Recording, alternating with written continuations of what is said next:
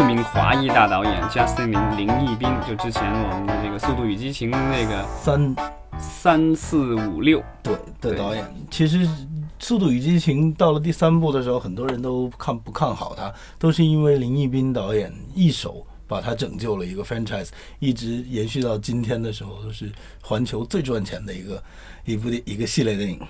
对他现在是宣布了有一部新片，这个是基于其实是基于一部纪录片，之前已经这个公映过的，叫 Abacus Small Enough to Jail。中文翻译过来名字叫做《国宝银行》，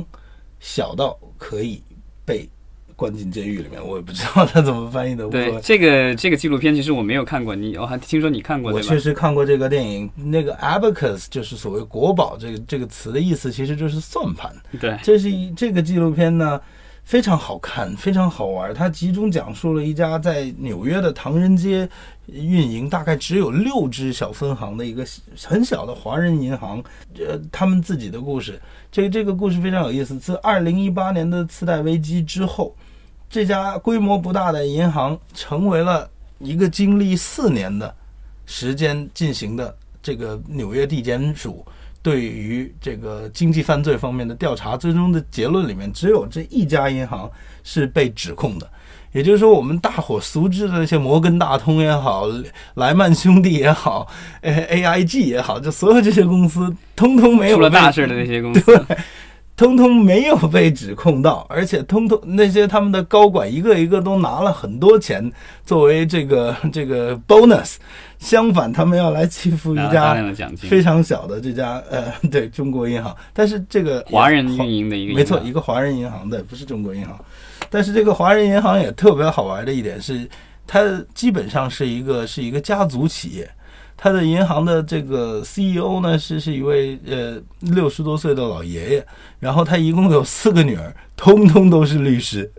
所以就好玩了，他们咽不下这口气，所以打官司可以省点律师费，是对，吧？他们全都自己上了，而且四个女儿真的很了不起。在整个的这个纪录片又跟同其他我看到的纪录片不一样，在很多时候就是就是你这个很都是有导向性的嘛，一个纪录片，然后你能够看到所谓的坏人是不会出镜跟你讲很多东西的。这部纪录片里面。纽约地检署就是过来提出指控诉讼的这些人，包括呃 district attorney，包括这个检控官，检检控官，包括 assistant district attorney，他们整个那个律师团那边一票的代表政府来起诉这家国宝银行的这个团队，通通出境，通通跟你讲，他们不觉得有任何问题。这这这部电影我推荐大家集体去看一下，是一个非常好玩。所以这个诉讼案其实是有这个所谓的这个所谓的种族歧视的嫌疑的。没错，那那我们不知道，我们希望这个观众去做这个判断，但是对 但是他们这一家人确实都是这样感觉到的，确实其实这个我也是，其实我也是期待，就是说，呃，林毅斌导演能做出一部这个主流的这个所谓的好莱坞电影，然后主角能够是华人，因为这个就是，毕竟这个华人充当主角的这个好莱坞电影实在是太少了。没错对，，其中很大的一个原因其实是大家分析来分析去都说这个，比如包括华人以及其他的少数族裔在电影中担当主角的这个机会太少。其实最主要的一个原因是幕后的人太少，因为你得有这个相应的这个编剧，然后导演，他们对这些故事有兴趣，他会才会把这些人物给写进去。没错呀，那这当然，你写故事的时候，你肯定是优先写你自己熟悉的人。那你熟悉的人可能是跟你差不多的一些人，那肯定。对啊。之前有讲过，就是奥斯卡包括评委评审团里面百分之九十五以上是四十岁以上的白人男性，所以同样的问题也发生在各个，就包括女性啊，包括亚裔族群，甚至墨西哥裔族群，各个都有自己的诉求。这部片子特别，我觉得特别好的一个角度就是导演 Justin Lin 林一斌已经很成功的一位好莱坞主流导演了。他可以终于回归到自己的这个文化的根源来，去把镜头和故事对准自己的民族，呃，这是非常好的一件事情。对，因为这个林毅斌导演，我之前看过他比较有意思的一条新闻，就是说他其实本人对这个就是华裔演员在美国的不公正待遇，其实是有各种不满的。然后有一回他作为导演参加这个选角，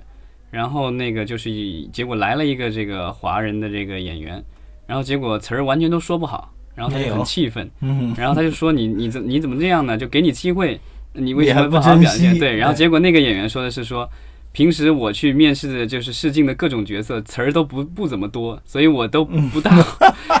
就是说他平时都不会意识到自己会有什么重要的角色给自己，所以每次都是这种去试镜的都是不重要的角色，没几句话，甚至没有就是就没什么台词的这些这些。他并没有这个机会，各种去历练这个东西。对对对，所以但是我觉得就是作为一个演员，我觉得还是要时刻准备着，说不定那个机会。